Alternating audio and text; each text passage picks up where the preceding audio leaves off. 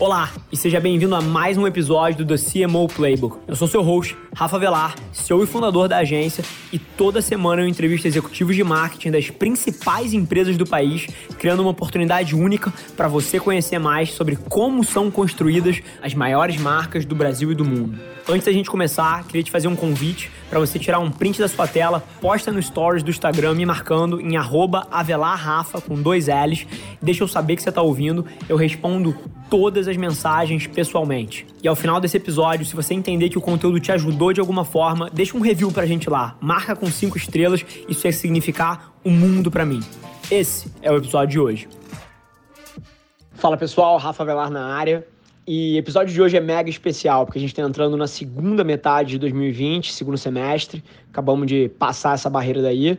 E aí, para comemorar esse feito, estamos trazendo melhores momentos, só o filé mignon mesmo, desses últimos seis meses aí no CMO Playbook. Espero que você aproveite. Lembrando que, se você achar que esse episódio te agregou algum valor, não esquece de tirar um print da tela, me marcar em avelarrafa. Significa um mundo para mim saber que você está curtindo. Um abraço. Isso é um assunto super interessante, porque assim, todo mundo que vive uma realidade de uma grande companhia, seja como fornecedor ou seja dentro da empresa, sabe que existem essas dinâmicas de você conseguir vender bem o seu trabalho, né? Enfim, você pode estar fazendo um trabalho brilhante se ninguém estiver vendo.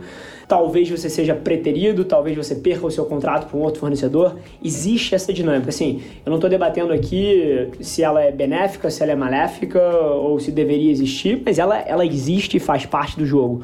Mas ao mesmo tempo, tem um equilíbrio aí entre você focar, que nem eu chamo de fazer espuma, né? Então chamar a atenção e você trazer resultado de fato para a companhia. Como é que na sua carreira lá dentro da P&G você navegou isso, eventualmente, pô, com outras pessoas que estavam do seu lado ali? Porque, assim, executivo é sempre competitivo pra caralho. Uhum. E, assim, independente de você pô, ser amigo dos seus pares, etc. No fim do dia, você quer, você quer ganhar, você quer pô, ser o cara que traz mais resultado.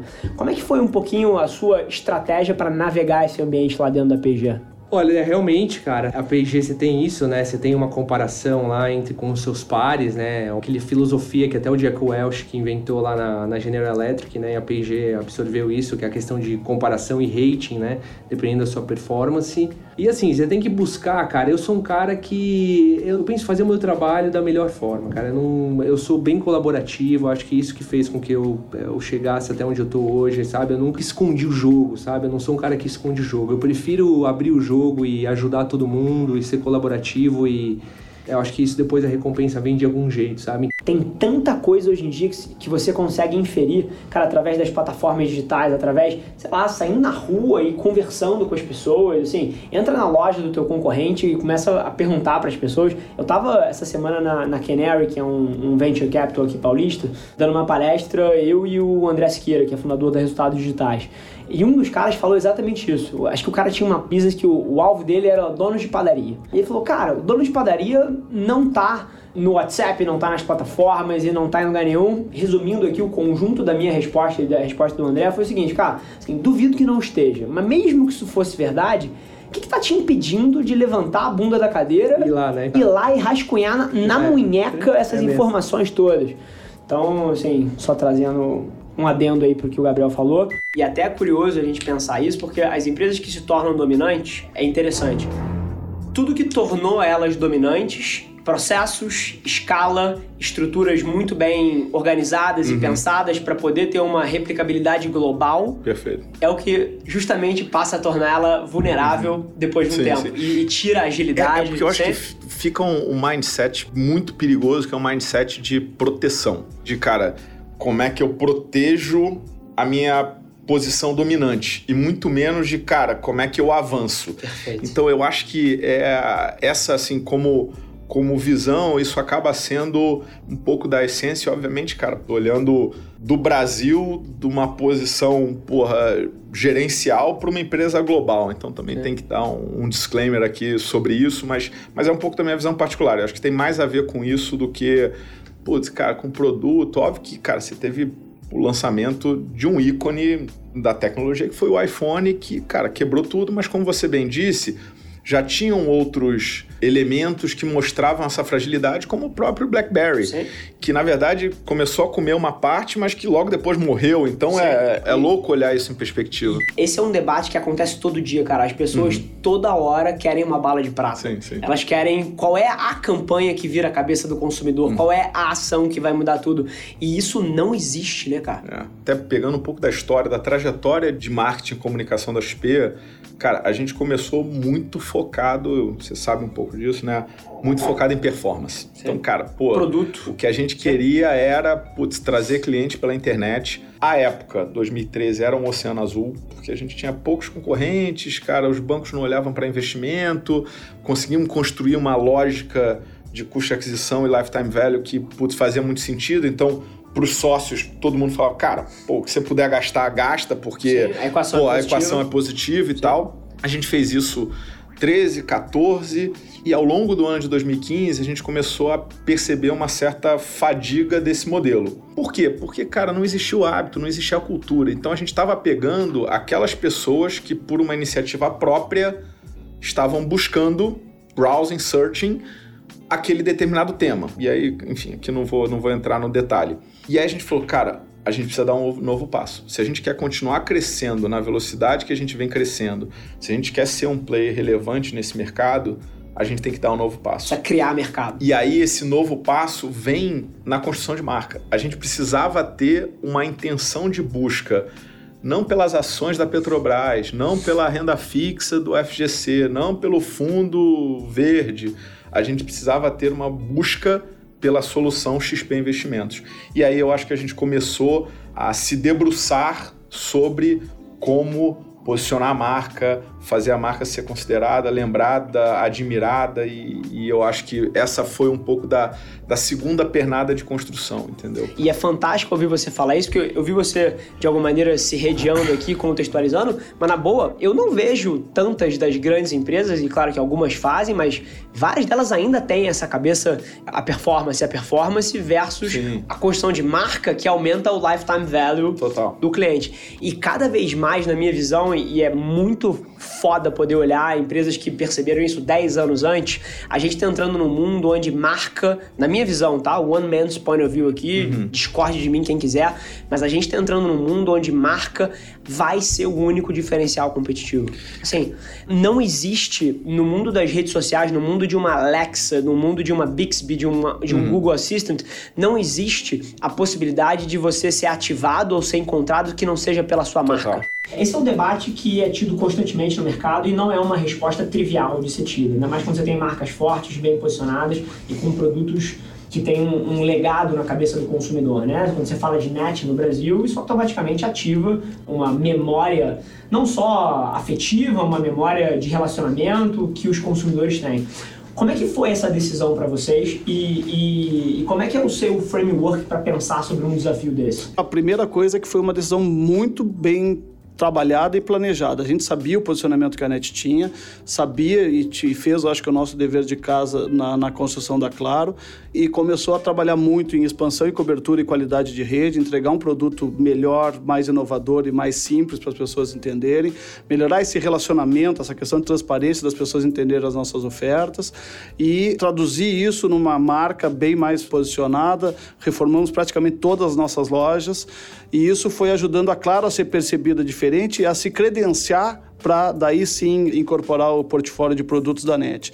E mesmo quando a gente fez isso, tomou todo o cuidado de manter a identidade da NET no, no, nos produtos, de comunicar isso de forma absolutamente transparente, fazer de forma gradativa, para que o cliente fosse se acostumando com a ideia e o cliente lá atrás a gente tinha que respeitar que ele não tinha escolhido Claro, ele tinha escolhido NET. E essa relação emocional, afetiva com a marca, ela tem que ser muito respeitada para que se seja construída em cima da nova marca, no caso a Claro. Perfeito, sim. É, é um desafio que num mundo de transformação e num mundo que se move tão rápido vai ser cada vez mais presente na vida dos executivos de, de comunicação. Muito interessante a visão de vocês. O takeaway aqui é que tem que ser lento, tem que ser gradual, Porque, assim, na minha visão, uma das coisas mais preciosas que uma marca cria com o consumidor é memória afetiva. Perfeito. Oi, pessoal, eu sou o Conrado, sou o CTO da Avelar. Vim aqui interromper rapidinho essa programação para te fazer um convite para ouvir o um podcast chamado Voice Playbook, que é parte integrante do CMO Playbook, sobre tecnologias de voz, IoT e assistentes digitais. Lá você vai conhecer mais sobre a interface que já está no nosso DNA e que está revolucionando a forma como marcas e consumidores interagem. O Voice Playbook já está disponível nas maiores plataformas de podcast por aí. Voz a gente já tem N evidências de que tudo que a gente viveu nos últimos anos em termos de experiências de usuário visuais, então interfaces de user experience, etc., que evoluíram drasticamente nos últimos 15, 20 anos aí em termos de usabilidade, que é inclusive driver de crescimento de produto é a usabilidade. A gente está indo para um mundo onde as pessoas valorizam tempo, coisa que a gente já falou, e voz é tempo. Uhum. O que, que você tem visto ou que te anima para o futuro do mercado que a gente está em termos de experiência de usuário. Assim, eu coloquei aqui o pano de fundo de voz. Se você quiser usar isso como âncora, você usa. Se você quiser trazer alguma outra coisa para o debate, sinta-se super à vontade. Mas eu queria pegar aqui, nesse momento final, uma perspectiva de futuro do que mais te anima em estar tá sentada na cadeira que você está hoje em dia. Tá, eu acho que voz é um bom gancho, porque com certeza essa revolução já começou, mas é a grande revolução dos próximos anos é, para todos os negócios. Eu acho que tem muitos temas, acho que tecnologia como um todo é um tema sem fim, né? E cada vez mais a gente está se tornando mais rebuscados e mais detalhados em tudo que a gente consegue fazer.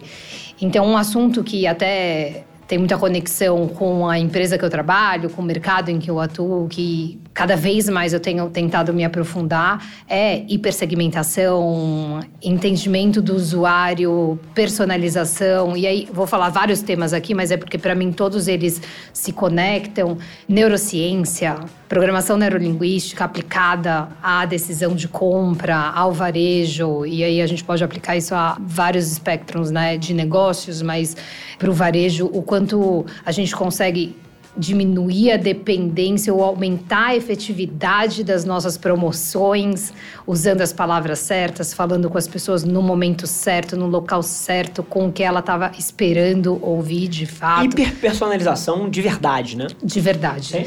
E para mim, hiperpersonalização passa por neurociência, que é entender motivação humana além só da lógica de negócio 100% mensurável. Se alguém estiver ouvindo a gente aqui e tiver um produto também que é simples, que também, em teoria, não consegue diferenciar o competitivo pelo produto, como é que você olha esse desafio? E é claro que você pode olhar para a distribuição, você pode olhar para a própria marca em si e a construção disso e, e, criar um hype em torno, mas como é que você abordou esse desafio? Eu estou super interessado nessa experiência porque nas nossas conversas não tinha surgido ainda que você tinha vendido água. Foi a minha primeira categoria, assim, e, e foi legal porque aquela skin, né, na, naquela época, ela tinha uma dinâmica de aquisição, construção de marca, lançamento de produto muito intenso mesmo. A gente reposicionou a água skin, trouxe uma jovialidade para embalagem, né? Até é engraçado porque foram duas escolas antes, né? Que é, é o que você trouxe como gancho. A Nestlé foi uma escola de negócio muito intensa. Então, tipo, uma tampa de iogurte sem impressão, o quanto essa impressão é, da marca agregava ao cliente, porque ela tinha um custo de ser ou não impressa gigantesca. Então, tudo era olhado num detalhe muito grande, né? Tinha um produto na época que era pudim de leite. Ele tinha, se não me engano, 22 dias de prazo de validade. Ele saía de Araras, chegava na Bahia com 17. Se você não vender em 17, você joga fora. Então eu não fui criado numa dinâmica de estoque. Os números eram muito precisos, né? A previsão de vendas não podia errar porque o prejuízo era gigante de um mês para o outro. Então toda aquela dinâmica de ah não vamos estocar, vamos fazer aquela bombada de fim de mês, refrigerados não te permite isso.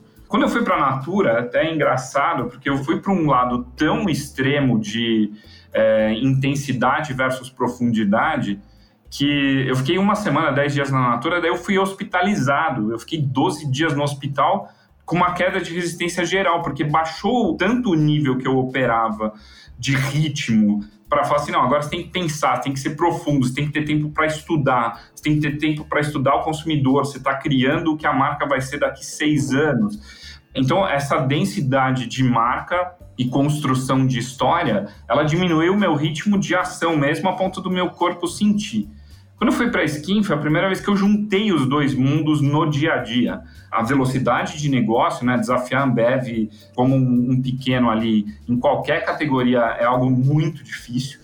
E para isso você tem que ser profundo. E daí a, a própria Skin na época, ela tinha muita aceitação em alguns lugares do Brasil e muita rejeição em outros, né? Então, o lugar onde tinha aceitação fazia um volume e um faturamento muito grande e financiava a construção das marcas nos lugares onde a rejeição era maior. Quando eu assumi a água, o desafio era como que a gente cria uma plataforma para vender água para que as pessoas se identifiquem com água, que é um produto tão simples e você não tem alguns atributos fundamentais, né? Sabor, cara, como que eu vou brigar sem isso? E daí a parte de, de propósito e de discurso, né, que depois virou até meio padrão, né? Se você não tiver isso, você não sobrevive. Mas naquela época não era tão quente assim. Eu lembro que a minha agência de digital em água era a agência da, na época do Igor Puga, que hoje é do CMO do Santander. E o Igor já trazia, falava, cara, para vender água a gente tem que fazer coisa diferente. Então, o site da marca era um Aquaplay, todas as comunicações eram assinadas por ilustradores. A gente lançou uma linha de água super premium e saborizada que chamava Fizz, só com garrafa de vidro para vender em restaurante. O produto por trás era o mesmo, né? mas as histórias de embalagem, discurso, referências. A gente fez ação pra caramba com Água Skin, uh, São Paulo Fashion Week, assinando peças exclusivas, coisas exclusivas. Pegamos todo o lixo de Água Skin e doamos para Billabong na época fazer as primeiras camisetas de pet reciclado e as peças eram assinadas por ilustradores que acompanhavam a marca. Então, por mais que o produto fosse muito simples, as histórias que a marca contava é, é o que fazia diferença para que ela ganhasse voz, sabe? Perfeito. E deixa eu te fazer uma pergunta. Isso era que ano, Dani? Cara, isso é 2007, 2008, 2007. Interessante. Fiz essa pergunta porque eu sabia mais ou menos qual era a resposta, mas era pre-digital, né? Porque você, assim, quando eu, quando eu penso em você, e essa foi até falando da, da sua marca, do seu asset, eu considero um cara, pô, que é, é claro que conhece os fundamentos de construção de marca e já fez trabalhos, pô, fantásticos nesse âmbito, mas que atualmente está com uma cabeça de digital e de dados e de como integrar criatividade com tecnologia como uma das suas principais bandeiras, né? E o mais legal é que nesse processo entre o piloto até esses 40%, a gente teve uma proximidade com o time de produto. Isso, de novo, é uma das coisas bacanas de estar dentro de uma empresa pequena que consegue ser muito ágil, né? Perfeito. E é muito legal como a sua resposta como pano de fundo, ela exemplifica basicamente mentalidade ágil, né? E pô, é um tema que de alguma maneira pode estar tá sendo overused aí, mas que é real, assim, pô, você ter uma equipe de marketing com capacidade de priorizar backlog da equipe de desenvolvimento para você ter um growth puxado por produto, né, melhorando funcionalidades com base na, nas características locais de um mercado específico. É curioso eu na cadeira de publicitário, né, o quanto eu tenho me pego debatido o papel do produto no crescimento de uma empresa, né? Por várias vezes a gente acaba ficando preso na narrativa de awareness ou de conseguir first trial e conseguir as métricas, que são as métricas clássicas, que, pô, beleza, movem ponteiro sim, tem que ser lembradas, mas é interessante quanto você conseguir integrar o produto na sua estratégia de growth e o quanto de resultado isso gera. Fantástico testemunho. É muito interessante, assim, não foi de primeira, né? Eu acho que o marketing e essa questão da consideração, do first trial, ajudou a gente a mostrar para eles, cara, tem um potencial aqui, vamos sentar com essa galera e ver o que a gente pode fazer para ajudá-los. Mas eu acho que sem dúvida nenhuma, assim, quando eu, o growth marketing é extremamente importante, principalmente num produto mobile, né? Num produto que está ali no bolso das pessoas, que está no dia a dia das pessoas. Então, assim, você tem muita oportunidade, não só porque você está muito próximo do usuário, mas também porque você tem dado, você tem muito dado. Você nunca teve tanta informação, né? Pode ser muito, muito complexo do ponto de vista de gerenciar essa quantidade toda de informação, mas se você consegue partir de um objetivo claro de negócio de marketing, fica mais fácil de você também priorizar quais são as informações relevantes que você tem que considerar. Né? Perfeito. E aí, para mim, uma das coisas que eu menos vejo sendo faladas é community management, é gestão de comunidade. E eu queria um pouco do seu pulso de como é que você acha que isso tudo está jogando em 2020, erros, acertos, para onde você acha que o mercado está indo e a sua visão generalista sobre isso tudo. Perfeito. Eu vou dar um passo para trás para chegar na tua resposta, tá? A gente fala muito na tal transformação digital, mas existe uma verdade que essa transformação ela não é só digital, ela é social. Social no sentido de mudar as interações entre as pessoas. Elas conectaram as pessoas entre si, que até então, para se informar, dependiam de veículos que serviam de porteiros da informação, né, que vetavam ou liberavam informação. A partir do momento que está todo mundo conectado e conversando entre si em graus nunca antes vistos, você tem uma descentralização da comunicação numa rede e ganha força a comunidade, e não mais um único interlocutor. Perfeito. Você continua tendo um interlocutor que muitas vezes lidera, como toda tribo, como todo grupinho, tem um líder, né? Tem aquele cara que se destaca, mas a rede ela ganha força. E aí a partir do momento que essa rede ganha força, isso significa que não basta eu ir atrás dos influenciadores, como também virou moda no mercado. Antes de ir atrás dos influenciadores, eu preciso entender o que essa comunidade fala e monitorar ela ativamente. Vou dar um caso legal aqui. Você está lá no Canadá, uma cidade interior do Canadá, fecha uma fábrica, demitiu um monte de gente e um senhor, ele faz um post no Facebook dizendo que o, a empresa que demitiu essas pessoas era uma fábrica do ketchup Heinz e ele faz um post falando que ele descobriu que o ketchup Heinz não era feito no Canadá e que o ketchup da marca French's ele era feito no Canadá e que ele não ia mais comprar Heinz. Esse cara tinha entre 400 e 500 seguidores. Não era 400 e 500 mil, era 400 e 500 seguidores. Sim. Em três dias, ele teve, se não me engano, vou chutar aqui o número em grandeza, mas cerca de 120, 140 mil interações entre comentários e compartilhamentos. Essa mensagem circulou, gerou um stockout da marca French no varejo e gerou uma crise institucional que durou dois anos na Heinz. Aí eu pergunto, se eu monitoro só o influenciador, eu teria pegado esse cara? Não, porque esse cara não era um influenciador.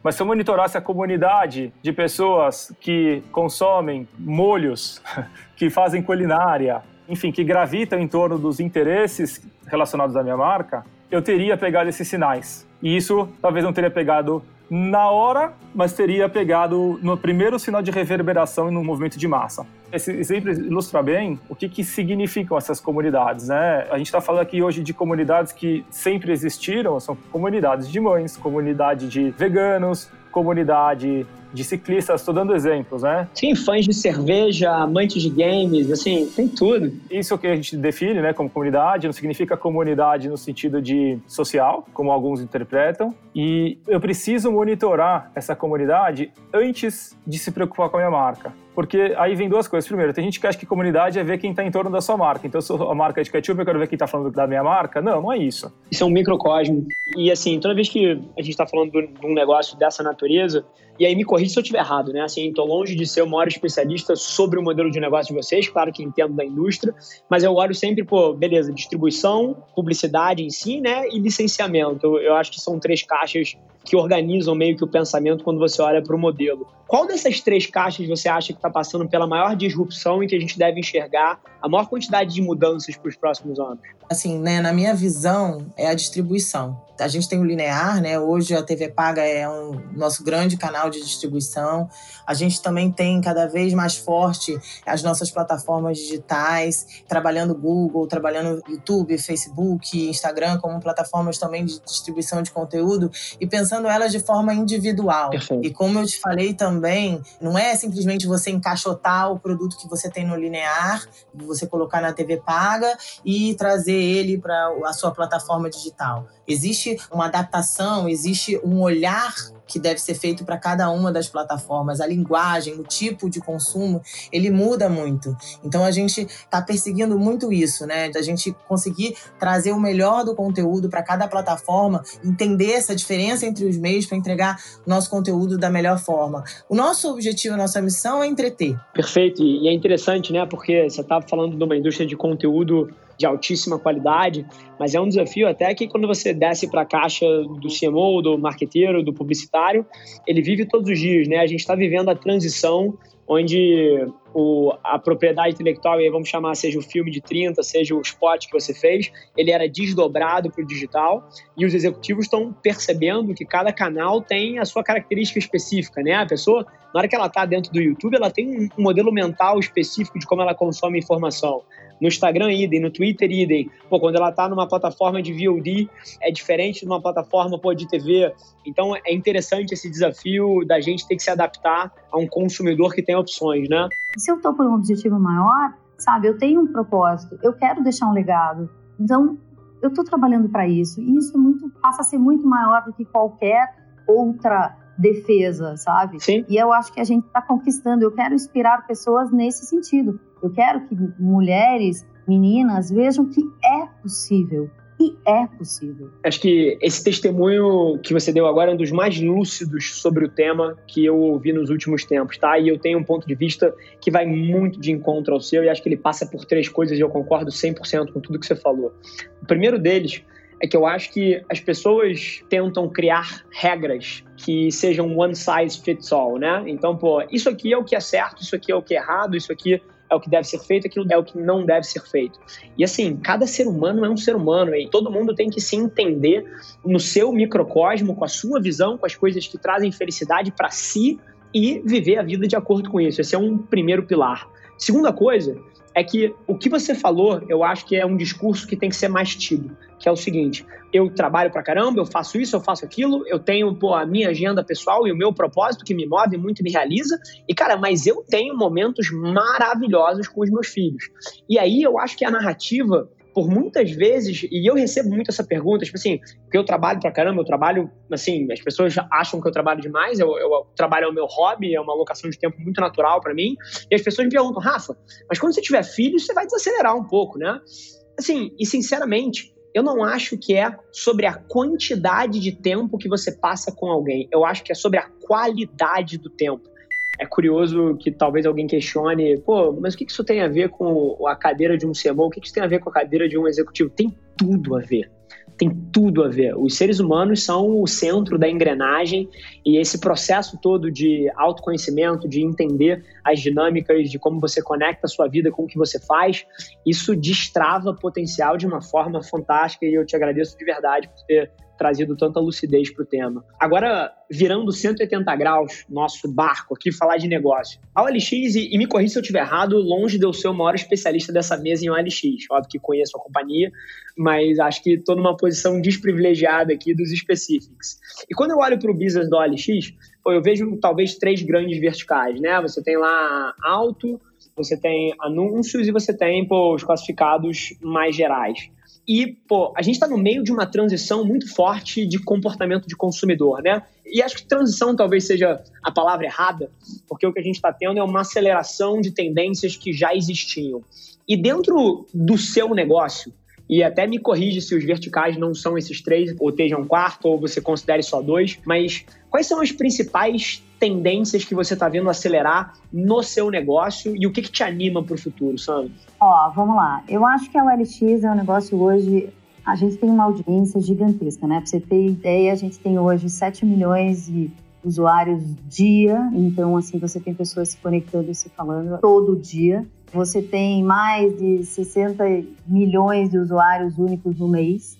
As nossas verticais, elas são altos, imóveis e a gente tem uma horizontal muito grande que são todas as outras. Ah, verdade. Vocês inclusive compraram o Grupo Zap há pouco tempo, é verdade. Isso. Um play isso. muito forte na entrada do mercado de imobiliário, é verdade, verdade. É, então a gente tem aí um business muito grande hoje dentro de classificados, dentro da venda de novos, usados e tudo que funciona dentro da plataforma. O que acontece é que com o Covid as coisas mudaram um pouco para todo mundo. Então a gente tem algumas categorias que estão se destacando nesse momento. A única coisa que eu consigo pegar e colocar na mesma caixinha é atenção subvalorizada. Tudo que vocês fizeram ao longo da trajetória do Growth mapeava para entender cara, quais são os canais onde eu consigo o maior retorno em cima de cada real meu? Exatamente. E assim, isso faz tanto sentido para mim. Eu fui criado num ambiente de extrema escassez, assim. Desde quando eu era moleque, mais novo, eu fui criado na casa dos meus avós com a minha mãe, morava com os meus avós e com a minha mãe depois que ela se separou, um ambiente de escassez e mais uma vez para frente, porra, minha primeira experiência de trabalho também sou economista, também tive uma passagem relâmpago no mercado financeiro, porque também não me identifiquei e fui para a empresa família e a empresa família estava muito mal e mais um ambiente de escassez. Então assim, quando eu olho para minha cabeça como marqueteiro, a minha cabeça só funciona nesse default. Como eu faço os meus centavos valerem milhões? E aí é interessante, tudo que você trouxe joga dentro dessa caixa. E adorei o ponto sobre influenciadores e performance, porque, assim, eu super entendo a, a narrativa e influenciador pode ser usado para vários objetivos diferentes, né? Você pode usar para awareness, pode usar para vários momentos. Mas o grande lance que destrava valor nessa relação é uma relação de mais longo prazo. Então, pô, eu acho que esse episódio é até um momento, um dado quórum que a gente tem aqui ouvindo a gente, para um push de quantas marcas talvez se beneficiariam se elas conseguissem criar modelos pô, um pouco mais perpétuos dessa relação, que não deixassem a mensagem consistente, como você falou, que não trouxesse esse caráter meio vendedor, meio spot, e muito mais uma relação de longo prazo do creator com a marca, né? Exatamente. É bem o que você falou, assim, quando você tem baixo orçamento, você tem que pensar muito como você investe o seu dinheiro. Quando você tem um orçamento gordo, você tem um incentivo perverso que é ah, puta, isso é 5% do orçamento, beleza, uma prova. Então você não tem o mesmo nível de detalhe e atenção ao retorno do valor investido. Então, esse DNA, essa cultura de trabalhar com pouco, construiu muito da nossa história, acho que constrói muito da história de grande parte das startups.